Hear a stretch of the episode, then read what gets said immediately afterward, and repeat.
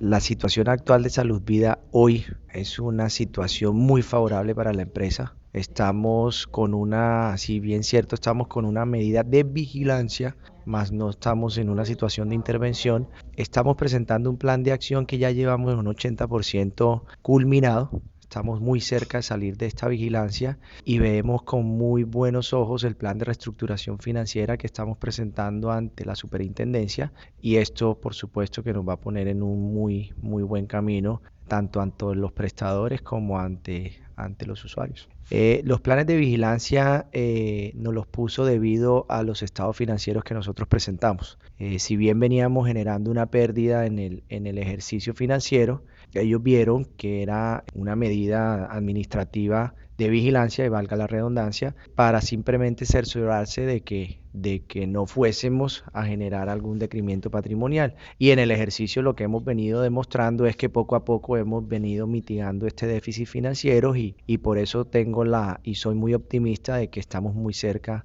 a superar esta falencia que en algún momento lo tuvimos. ¿Cómo es el modelo de gestión de prestación del servicio de salud vida que la distingue del resto? La integralidad. Nosotros estamos buscando integrar redes. Cuando me refiero a redes son los proveedores. Eh, no fragmentar la prestación del servicio en diferentes entidades para que el paciente no tenga que brincar en mismos procedimientos como de pronto laboratorios o consultas por médicos especializados. Eso nos permite mejorar una trazabilidad del paciente, eso nos permite la reducción en costos y pues al final pues nos genera una eficiencia financiera y nos genera pues también una eficiencia en la calidad de la prestación del servicio. Eh, la empresa necesita de un respaldo financiero. Ese respaldo financiero lo van a crear los mismos accionistas de la organización. Entendemos que Salud Vida es una empresa privada. ¿Cómo sería? De pronto inyección de más capital de los accionistas o de algún capital eh, que venga de terceras personas. Estamos buscando la dualidad.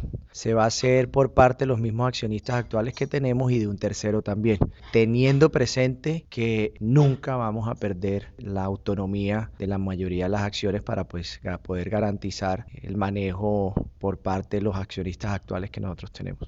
Hay salud vida para rato. Para mucho rato, a perpetuidad Dios mediante. Háblenos un poquito de, de la empresa en su composición. Bueno, Salud Vida lleva 15 años.